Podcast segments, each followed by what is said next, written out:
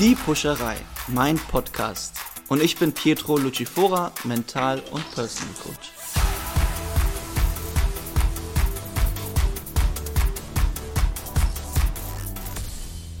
Ja, herzlich willkommen, Alexa von Heiden. Ich freue mich äh, besonders, äh, heute endlich mal eine echt starke Frau in meinem Podcast begrüßen zu dürfen. Vielen Dank. Und ähm, für die, die dich noch nicht kennen, du bist äh, Bestseller-Autorin, Journalistin und noch ganz viel mehr. Wir werden heute die Gelegenheit haben, das Ganze noch ein bisschen zu vertiefen. Ich freue mich drauf, bin gespannt.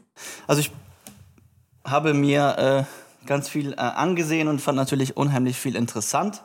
Du teilst äh, dein Leben auf Social Media mit knapp 26.000 Follower und zeigst dich trotz vieler Arbeit äh, als erfolgreiche Journalistin und Bestsellerautorin, aber auch als Mutter mit einer Tochter, als Ehefrau eines Gastronoms äh, und Hausbesitzerin, immer voller Power äh, und frohen Mutes, ähm, als ob dich nichts umhauen kann.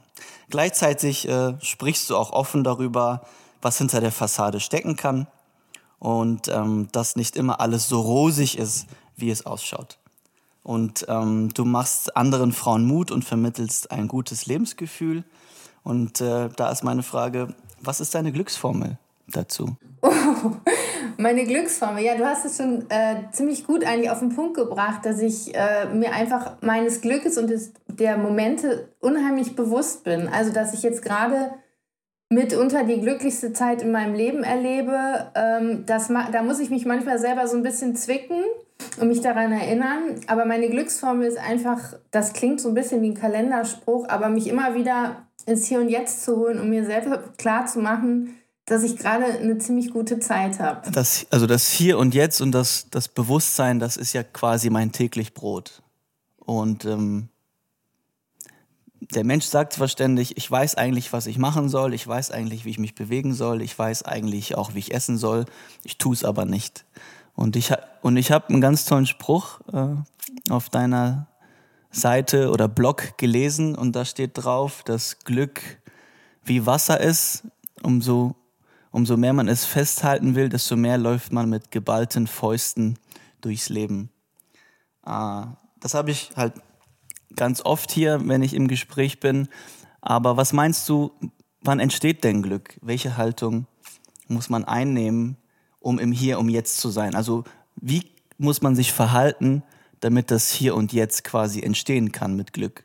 Ja, das sind Momente, glaube ich, die vielleicht auch manchmal so beiläufig äh, sind. Also ich glaube nicht, dass der Glücksmoment der riesen Lottogewinn ist oder dass man auf den Malediven irgendwie äh, Urlaub machen kann oder äh, krass shoppen geht, sondern also für mich ist einfach auch Anwesenheit total wichtig. Also quasi nicht abgelenkt von, das muss ich mir dann selber auch immer wieder mich dazu erziehen. Also ohne Handy zum Beispiel mit meinen Freunden, mit meiner Familie abzuhängen und ganz präsent zu sein und denen zuzuhören und da, also einfach anwesend zu sein. Das ist für mich äh, ein Moment, wo dann auch in einem Gespräch so viel Glück entstehen kann, einfach weil man das Gefühl hat, man ist einander nahe. Und das finde ich, hat mir auch so Corona natürlich oder die Corona-Pandemie nochmal auch deutlich gemacht, dass ähm, ja auch gerade dieses Zwischenmenschliche für mich immer wieder eine riesen Glücksquelle ist. Wenn du schon über die Pandemie sprichst, konntest du, konntest du in der Pandemie quasi, beziehungsweise wie gehst du denn mit so etwas um, mit mit äh, Hindernissen. Schaffst du es aus Hindernissen manchmal auch eine, eine Chance zu erkennen? Absolut. Also ich habe in meinem Leben viele Krisen und auch Rückschläge schon erlebt. Also sei es äh, durch den frühen Tod meines Vaters oder meine erste Ehe, die, die ich an die Wand gefahren habe. Ich habe sehr oft meinen Job verloren.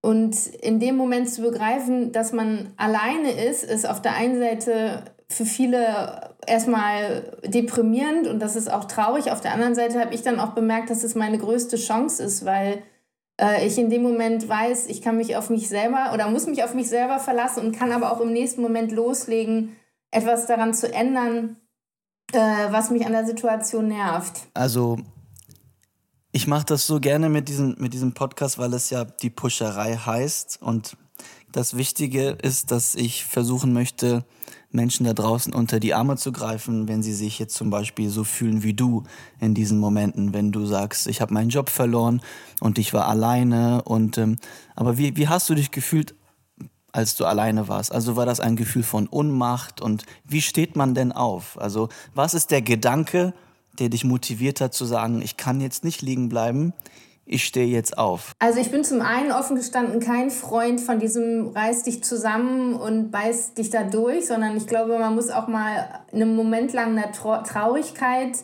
äh, auch einen Moment geben oder den Raum geben. Ich war zum Beispiel, als ich aus dem Amtsgericht kam nach meiner Scheidung, bin ich ins Büro gegangen und dann hat mich mein Bruder angerufen und hat gesagt, sag mal, hast du einen totalen Knall? Was machst du im Büro? Warum arbeitest du? Und dann habe ich gesagt, ja, weil ich also immer arbeite. Also ja, du musst doch mal auch die Ereignisse auf dich wirken lassen. Und das ist auch, glaube ich, ein wichtiger Punkt, äh, wenn man an so einem Scheideweg steht. Also sich auch in dem Moment klar zu werden, okay, was hat mich hier hingebracht? Was, hat, was ist jetzt gerade richtig äh, schief gelaufen? Was hat das mit mir zu tun? Und dann habe ich immer auch einen Punkt gefunden, wo ich für mich wusste, das ist der nächste Schritt. Also ich wusste nie, was ich in zehn Jahren mache. Ich weiß jetzt auch nicht, was ich in zehn Jahren mache. Maximal, was ich morgen mache. Und so habe ich mich eigentlich aus jeder Kacksituation äh, in Mini-Steps rausmanövriert. Ja, also kann man auch theoretisch sagen, man sollte eine bestimmte Haltung haben äh, und sich im Bewussten sein, wer man ist und was man kann und dann darauf reagieren sozusagen, ohne lange vorzuplanen. Ja, oder ich habe die Erfahrung gemacht, dass ich viel, viel stärker bin in vielen Momenten, als ich selber gedacht habe. Also vielleicht sollte man auch so eine Haltung annehmen, dass man, äh, also diese an sich selber glauben, ist auch wieder so äh, geschwollen ausgedrückt, aber dass man auch in, noch in, in, sich selber so ein Überraschungspaket hat. Also ich weiß einfach aus gelernter Erkenntnis, dass es im Leben nicht immer äh, bergauf geht, im Gegenteil. Ähm, aber man packt das. Und ich wusste auch jetzt zum Beispiel während dieser Corona-Pandemie, das ist eine furchtbar ätzende Zeit und nervlich, aber ich bin mir so sicher, dass ich das überstehe und gut äh, verpacken kann. Also ähm, das ist einfach für mich klar, dass ich weiß, ich kann mich auf mich selber verlassen. Ja. Du sprachst vorhin ja äh, über den Suizid deines Vaters und auch äh, über deine gescheiterte Beziehung. Darüber hast du ja auch zwei sehr erfolgreiche Bücher geschrieben. Und der Suizid deines Vaters in früher Kindheit hat dich ja geprägt. Das Thema Tod im sehr engen Familienkreis begleitet dich aber in den letzten Jahren noch weiter. Und die dunklen Seiten des Lebens hast du also schon sehr früh äh, erkennen müssen. Du bist aber immer wieder aufgestanden und du packst das Leben an. Und tatsächlich veränderst du dein Leben auch äh, einschneidend. Also es gibt ja viele Leute, die in ihrer Kindheit auch fürchterliche Traumata erfahren haben oder Erlebnisse hatten, die sie auch als Erwachsene noch lange nicht überstanden haben. Und ich habe mal äh, in meiner Langzeittherapie einen Satz äh, mit auf den Weg bekommen, den habe ich nie vergessen. Und zwar, niemand ist der Gefangene seiner Kindheit. Und in dem Moment habe ich auch wieder begriffen, es liegt an mir. Ich kann alles aus meinem Leben machen, was ich will gibt natürlich Momente, wo ich auch in meinem Leben gedacht habe, ah, das läuft jetzt so, weil mein Vater sich umgebracht hat oder ich bin so, weil der sich, weil der Depressionen hatte. Aber das bedeutet nicht, dass mich das auf meinem weiteren Weg irgendwie einschränkt. Ich habe das angenommen als meine Geschichte. Das ist auch ein ganz wichtiges Puzzleteil meiner Biografie. Ähm, aber ich lasse mich davon jetzt nicht mehr sozusagen ähm, abhalten, mein eigenes Glück zu verwirklichen.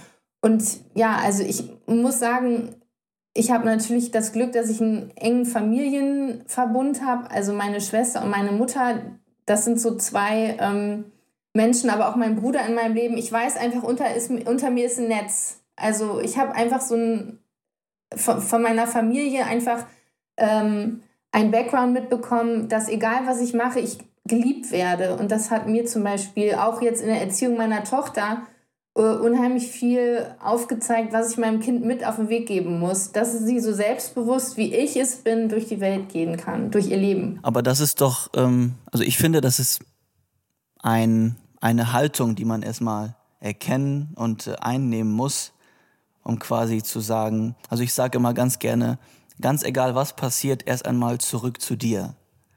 Also ein Freund hat mal zu mir gesagt, Pietro, immer wenn du mit einem Finger auf jemand anderes zeigst, zeigen drei immer zu dir. Und äh, ich meine, du, ich habe gelesen über dich, dass du das lange hast äh, liegen lassen nach dem Suizid deines Vaters und irgendwann hast du mit der Therapie angefangen. Ähm, und äh, die Therapie hat dir wahrscheinlich unheimlich viel, viel geöffnet und wahrscheinlich, also ich habe auch zehn Jahre Therapieerfahrung hinter mir wegen anderen Gründen. Und für mich war das total wichtig, eine andere Perspektive zu sehen, um überhaupt zu verstehen, dass ich geliebt werde, dass wenn ich falle, ich doch nicht alleine bin. Das, was ich damit sagen möchte, ist, wie wichtig ist es, den richtigen Sparingspartner an seiner Seite zu haben. Egal, ob das jetzt der Therapeut ist oder die Familie, weil oft denkt man, man ist ja alleine. Also man ist zwar nicht alleine, aber man denkt, äh, wie mache ich das jetzt alleine? Und äh, hat dir die Therapie dabei geholfen zu verstehen, dass du auch nicht alleine bist? Hat sie auf jeden Fall. Also, dass ich das Thema so lange nicht berührt habe, war natürlich, dass Depression und Suizid äh, nach wie vor ja ein Riesentabu sind. Also auch gerade, denke ich, ähm, für Männer, also überhaupt auch für meinen Vater war das schon ein Problem. Der konnte ja deshalb sozusagen auch keine Hilfe sich suchen oder annehmen. Aber ich muss offen gestehen, ich habe 55 Stunden Therapie hinter mir. Das heißt, es ist eine Langzeittherapie gewesen. Und ich glaube, ich habe unheimlich viel der Frau äh, quasi die Kassette voll gelabert. Und in die, äh, während ich redete und redete, habe ich das natürlich auch ein Stück weit woanders dagelassen. Also ich habe es mir wirklich von der Seele geredet. Aber die Frau hat immer nicht viel gesagt. Und die hat einen Satz zu mir gesagt und der war, es ist nicht ihre Schuld. Und das war für mich auch der Moment, wo ich gedacht habe, krass, hier liegt so viel Eigenverantwortlichkeit in diesem Moment und das war für mich total tröstlich, weil einfach zu sehen, es liegt an mir jetzt daraus was zu machen, was für mich, was mir gut tut und mich davon zu befreien. Und ähm, insofern war der Sparingspartner in der Therapie, glaube ich, hätte vielleicht auch jeder sein können. Ich weiß es nicht. Auf jeden Fall war es gut, was du auch gesagt hast, dass es nochmal einen anderen Blickwinkel gab. Also ich glaube nicht, dass ich das in der Familie hätte äh, lösen können, so wie ich das dann gelöst habe. Ja, und dafür, dafür sind doch also ich finde, dafür sind, ist erstmal die Entscheidung wichtig. Also quasi sich zu entscheiden, zu sagen, ich brauche jetzt jemanden, der von außen darauf schaut. Und dafür ist es meiner Meinung halt auch wichtig, ähm, das anzugehen, wenn man Veränderungen anstrebt, um gewisse Dinge zu formulieren ähm, und Dinge zu entscheiden, um den richtigen Weg einzuschlagen. Aber wie entscheidest du, wenn du so zurückdenkst, äh, entscheidest du dann mehr mit dem Kopf oder mehr mit dem Bauch, wenn du neue Wege gehst? Also in, an dem Punkt war es selber das Eingeständnis, ich komme so nicht weiter. Also es hat sozusagen meinen eigenen Horizont äh, hat nicht mehr ausgereicht. Aber inzwischen sehe ich das fast so ein bisschen pragmatisch. Also wie eine, wie eine zweite Meinung beim Arzt oder wie ein Gutachter bei einem Unfall oder so, dass man einfach nochmal von außen jemanden hat, der da mit einem anderen Know-how auf, auf, auf ein Problem guckt, was man selber eben nicht lösen kann. Ähm, aber ich muss sagen, ich bin unheimlich analytisch also ähm, bevor ich irgendwie eine Entscheidung treffe, äh, habe ich die 77 Mal hin und her äh, geschoben. Aber eigentlich war mein Bauchgefühl immer das, was im ersten Moment auch ein Signal gegeben hat. Aber irgendwie habe ich, hab ich lange auch mein Bauchgefühl so ein bisschen weggedrückt oder dachte, ähm, also ich habe es wie so verlernt, dass ich ähm, auf meinen Bauch höre. Und das versuche ich für mich heute so ein bisschen stärker wieder zu aktivieren, beziehungsweise auch wie so ein Instinkt. Also ich glaube, in vielen Dingen, Dingen haben wir den richtigen Instinkt ähm, und denken, aber sind, aber sind da irgendwie selber irgendwie so ein bisschen die, die am wenigsten daran glauben, dass dieser Instinkt auch eine richtige Entscheidung bringen könnte. Ja, also das, was ähm, die, die richtige Entscheidung, also ich hänge da jetzt gerade ein bisschen raus, aber die Frage, die ich eigentlich stellen wollte, ist, äh, ähm, mal Hand aufs Herz, was ist denn derzeit deine größte persönliche Baustelle? Ich habe auf deinem Blog gesehen, du machst ja unheimlich viel und das ist so unheimlich interessant. Äh, und wir konnten vorhin in einer kurzen Minute äh, darüber sprechen, wie das auf Instagram immer, immer so ist äh, und äh, dass das nach außen hin immer ein bisschen anders aussieht. Als es wirklich ist.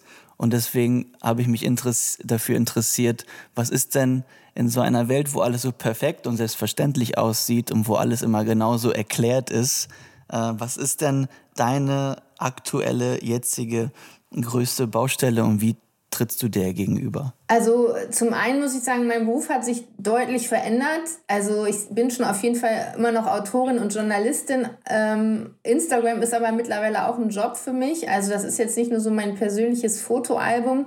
Äh, natürlich da die professionelle Außenwirkung hinzubekommen, äh, ist eine Riesenbaustelle, kollidiert gerade ganz krass mit einem aktuellen Buchprojekt, was ich seit einem Jahr sehr erfolgreich nicht abgebe.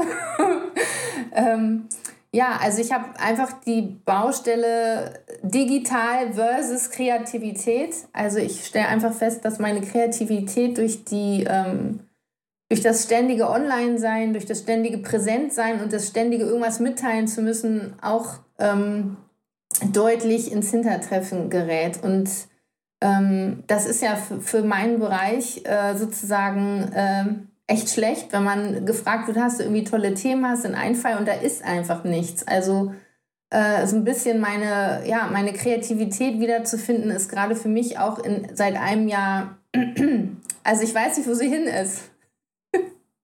okay, und, und du meinst, dass das, das Digitale und das die, die viele Komponenten, die uns ständig von allen Seiten erreichen, dich, dich darin hemmen, kreativ zu sein? Also es ist ein neues Buchprojekt, bei dem es äh, nicht um mich, also es geht, Verzeihung, es geht, das erste Buch ging ja um meinen Vater, das zweite um meine Trennung von meinem Mann und das dritte geht um meine Mutter und mich, aber ich muss sagen, dass auch gerade so in den letzten anderthalb Jahren so viel in der Welt passiert ist, was mich sozusagen als Frau auch nochmal ähm, in meiner Stärke in Frage stellt oder definiert. Also sei es Black Lives Matter oder die ähm, Diskussion um den neuen Feminismus oder äh, wie wir in Zukunft arbeiten wollen, äh, wie Frauen sozusagen auch ähm, ähm, gleichgestellt werden ähm, mich in meiner privilegierten Lebenslage zu sehen und auf der anderen Seite auch äh, Momente zu haben, wo ich sage, ich bin super privilegiert, das weiß ich, aber trotzdem habe ich auch meine Probleme. Das finde ich ist immer so ein Austarieren, ähm, was dann auch für meine Kreativität oder meine kreative Arbeit als Autorin total wichtig ist, weil letztendlich muss ich ja über ein Problem schreiben oder quasi in meinen Büchern finden ja Konflikte statt. Und das dann irgendwie zu greifen ist äh, gerade für mich sehr schwer. Ja, wir sind halt, ich finde auch, dass man in einer Zeit ist, wo unheimlich viel passiert. Und äh, ich habe neulich mit einem Soziologen gesprochen, der einen afrikanischen Hintergrund hat und der hat zu mir gesagt, Pietro, egal was wir gerade machen, es kann im Moment nur falsch sein. Äh, die Welt wünscht sich Jetzt einfach nur, dass wir die Füße stillhalten und ähm, weil so viel passiert und es so viel durcheinander ist. Und da müssen wir natürlich gucken, wo bleiben wir? Und viele haben auch jetzt im Moment nicht den Mut, den ersten Schritt zu machen, weil das könnte ja der falsche Schritt sein. Und für uns, und für uns hier immer total wichtig, das tatsächlich mal wegzuatmen. Also wenn, wenn wir nicht, äh, wenn wir nicht vorankommen, dann doch eben den Bauch einzuschalten, weil das ist der, der uns, ähm, uns eigentlich immer sagt mit unserem Urinstinkt, wo wir hingehören, was wir wollen, was sich richtig anfühlt äh, und äh, versuchen uns langsam wieder, ja, sag ich mal, zurückzutasten in dem, wo wir eigentlich hin wollten. Und ich merke immer wieder, bei diesem ganzen Gewusel, was im Moment ist, was aber wichtig für die Veränderung ist und für, für die Zukunft, dass ich immer wieder dran denken muss, Pietro, zurück zu dir.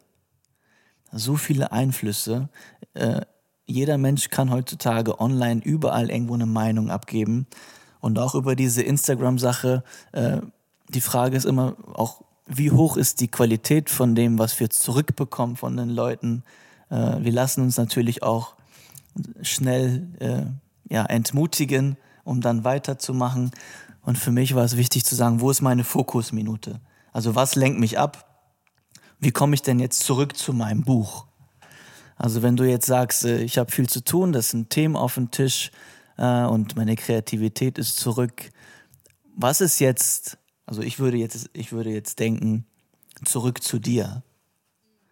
Äh, wo ist dein Raum? Ist es der Raum, äh, der anders aussieht, als du damit angefangen hast, dein ersten Buch zu schreiben? Also ähm, die Rituale, die du gehabt hast, als du die Kreativität hattest, äh, dich darin zurück zu versetzen. Und manchmal ist es nur ein Tee, der dich daran erinnert. Äh, oder die eben, ich sage immer, die, die sogenannte Fokusminute. Also mir fehlt es ganz oft, ähm, wenn ich äh, Menschen betreue.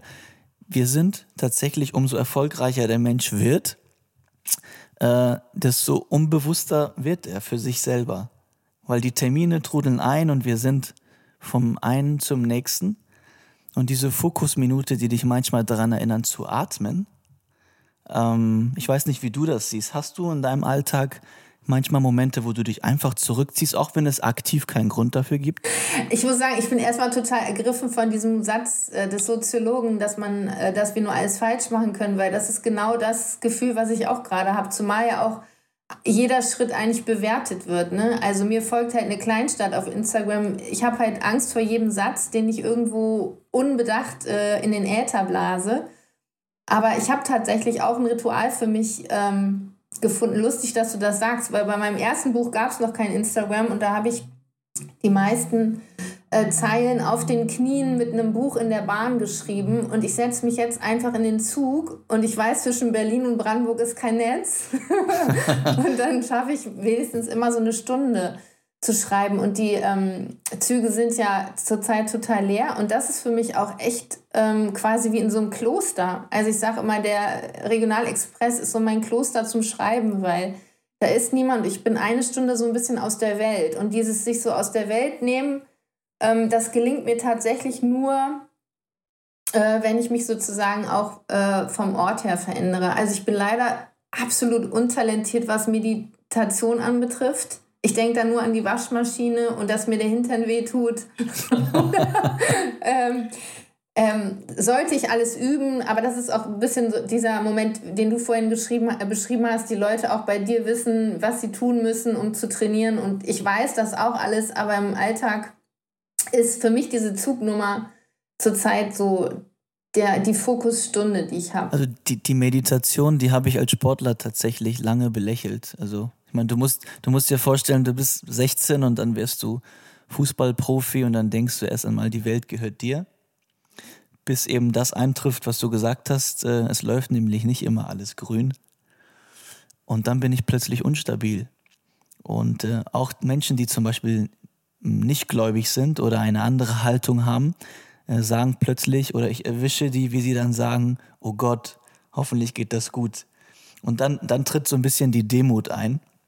Und ich sage immer, in solchen Momenten, äh, jetzt fangen wir an, uns zu entwickeln.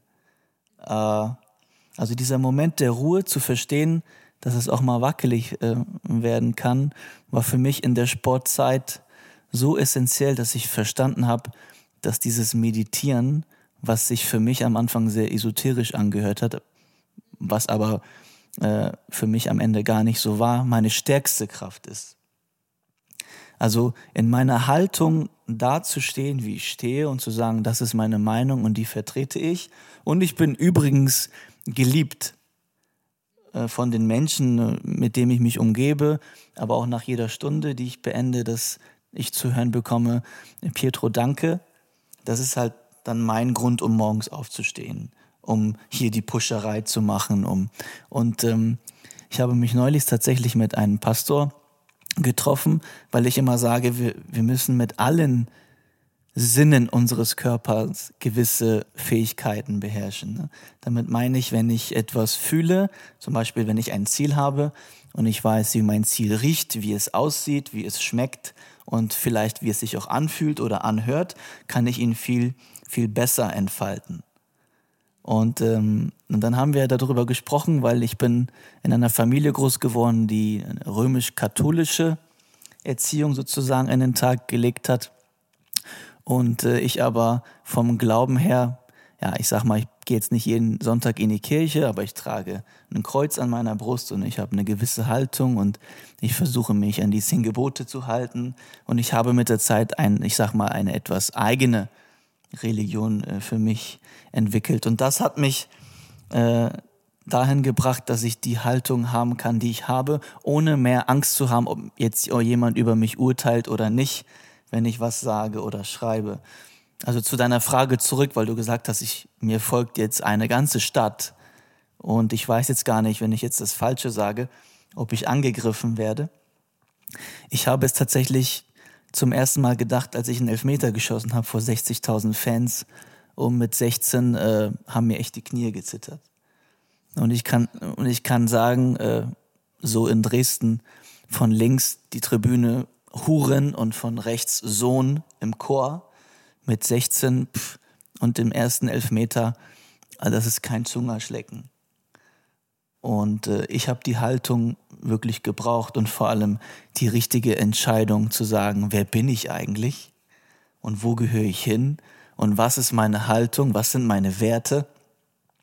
Und umso mehr ich aus diesem, äh, sage ich mal, Krokon aus Instagram rausgehe und äh, mit so Menschen, mit den richtigen Schlüsselmenschen darüber spreche, was ist eigentlich meine Haltung und wo will ich eigentlich hin, desto mehr ermutigt mich das dann doch wieder rauszugehen mit meiner Nase und zu sagen, hey, uns braucht da jemand da draußen.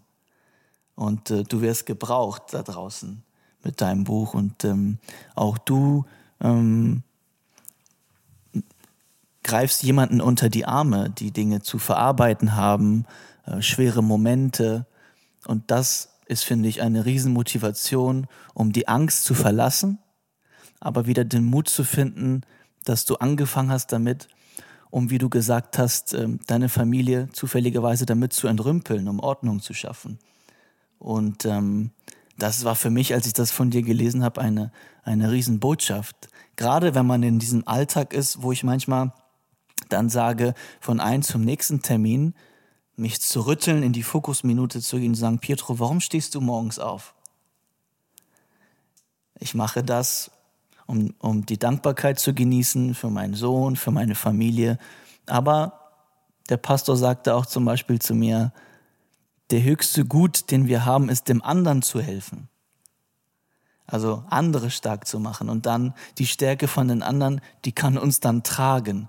Ne? Wenn du Menschen helfen kannst, ähm, folgen dir halt immer mehr. Und das ist total schwer. Also ich kann dich da total verstehen.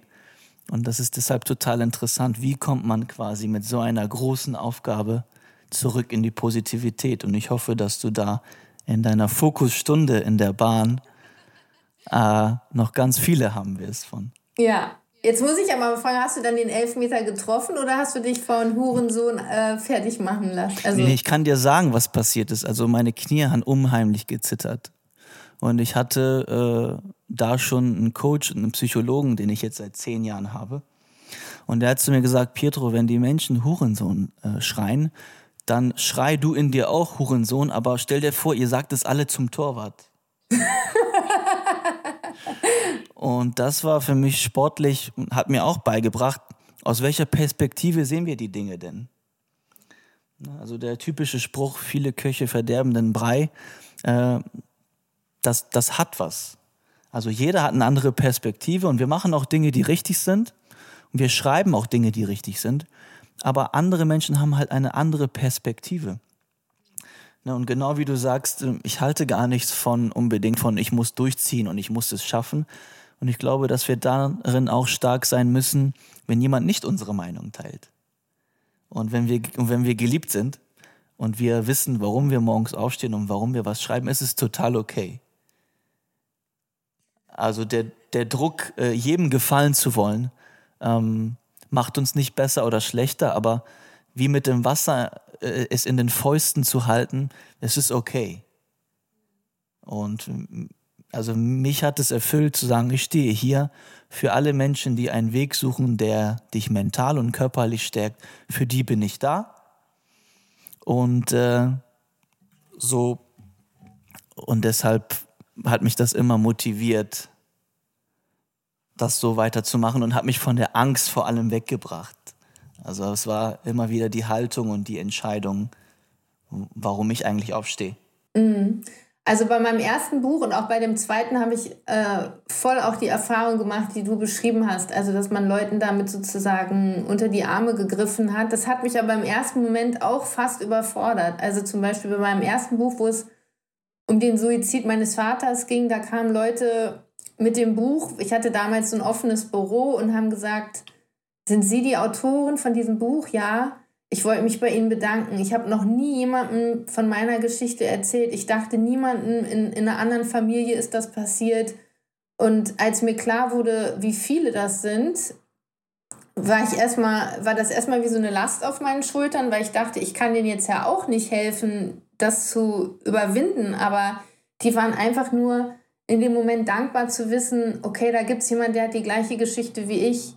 Ähm, das ist genauso ein Kind immer noch, die, die oder der seinen Vater verloren hat oder jemanden aus der Familie. Ich glaube, man sagt so eine im Schnitt betrifft ein Suizid zwischen fünf und zehn Personen aus dem Familienkreis. Und wenn man sich das überlegt, wie viele Leute äh, mit, so einer, mit so einem Tabu und, oder so, einer, so einem Knack äh, in ihrem Leben aufwachsen, ohne sich jemals damit austauschen zu können mit jemandem. Ich glaube, wir beide haben äh, sehr gelernt, mit unseren Emotionen oder auch Gefühlen, ist ja das Gleiche, ähm, oder der Psyche umzugehen. Aber ich glaube, ganz vielen fehlt der Zugang. Und das dann zu teilen oder in der Hoffnung, die Leute auch noch vielleicht irgendwie zu erreichen. Also ich erinnere mich da einfach an Frauen, die waren Mitte 50. Also da habe ich auch gedacht, das ist so krass. Seit 40 Jahren läuft die Frau mit dieser Geschichte rum und hat noch nie jemandem darüber erzählt. Das hat mich sprachlos gemacht. Aber dann wusste ich auch, ähm, ja, es war absolut richtig, diese Geschichte zu teilen. Ich hatte da erst auch lange Bedenken, weil ich dachte, ähm, dann denkt jeder, ich bin ein Freak. Ähm, aber mich als Freak zu outen, war sozusagen der Moment, wo ich mich mit allen Freaks, der in Deutschland, äh, die die gleiche Geschichte haben, ja, verbunden habe. Ja, das ist, das ist der Wahnsinn, weil, also, die fühlen sich so und die, wie du sagtest, die Dame äh, mit Mitte 50 läuft quasi mit einem Ziegelstein im Bauch ihr Leben lang rum ähm, und traut sich das nicht, wie wir das gerade vorhin festgestellt haben. Und ähm, deshalb, also ich fühle mich jeden Tag äh, wie so ein Prediger, der sagt, Leute, wo ist eure Haltung? Leute, wo ist euer Mut? Und, ähm, und es ist in Ordnung, liegen zu bleiben. Es ist aber wichtig, dass wenn du aufstehst, du in die richtige, in die richtige Richtung läufst und äh, nämlich in die, die du erreichen wolltest. Ne? Also um es quasi kurz zu sagen, wenn dein Plan, äh, dein Ziel, du dein Ziel nicht erreichst, ändere nicht dein Ziel, sondern deinen Plan, äh, um trotzdem diese schöne Botschaft ja rauszutragen. Ich hatte im letzten Jahr Momente, also ich habe mich noch nie in meinem Leben von so vielen Menschen getrennt. Und ich glaube, es geht da draußen ganz vielen so, dass wir uns manchmal nicht gut genug fühlen. Das ist total wichtig, mit sich im Reinen zu sein, um so wichtige Nachrichten und Botschaften zu, zu transportieren. Und ähm, na, also ich bin quasi in einer in einem Leistungssport äh, groß geworden und äh, ich habe als kleines Kind mal äh, ein Bild gemalt und meine Mutter hat sich dieses Bild angesehen. Die war übrigens 16, als sie mich bekommen hat. Und äh, dann hat sie so beim Vorbeigehen sich dieses Bild angesehen und hat kurz gesagt, ja, das sieht super aus, mein Schatz. Und dieses, dieser Moment hat mir das Gefühl gegeben, nicht gut genug zu sein. Das heißt, ich, egal was ich gemacht habe, war immer, ich bin nicht gut genug was in mir hervorgerufen hat, ich muss jetzt ein Bild malen, was wirklich schön ist. Und so ging ich durch mein Leben, bis ich den richtigen Kooperationspartner hatte, meiner Meinung nach damals, wo ich gesagt habe, wenn der mit mir arbeitet, heißt es, ich bin gut. Und wenn der mich nach außen trägt, dann habe ich es geschafft. Das ist die falsche Haltung. Äh, in dem Moment, wenn wir verstehen, dass wir gut sind und keinen dazu brauchen, um uns gut zu fühlen, sondern verstehen, dass wir wirklich geliebt sind, so wie wir sind, in dem Moment werden wir groß und ähm, in dem Moment finden wir Menschen, die uns die Türen öffnen, die uns quasi, ja, ich sag mal, auch folgen. Und das ist aber die allergrößte Stärke, tatsächlich ja, sich selbst zu sehen und überhaupt sich zu verstehen. Deswegen habe ich einen großen Respekt davor, wenn Menschen sagen, hey Pietro, ich komme jetzt aus der Therapie, äh, so tief in mir gegraben. Äh, ich habe jedes Mal schlechte Laune, wenn ich aus der Therapie gehe. Dann denke ich eine Woche über einen Satz nach. Und das ist für mich Supervision und auch Entwicklung. Und das ist stark. Und also ich wünsche dir auf deinem Weg auf jeden Fall ganz viele äh, gute Momente und Stunden, wo du dich immer wieder daran erinnerst, wie viele Menschen du bereits Gutes getan hast äh, mit dieser Geschichte. Und dass das die Momente sind, die oder dir den Mut geben, die Kreativität wieder zu finden.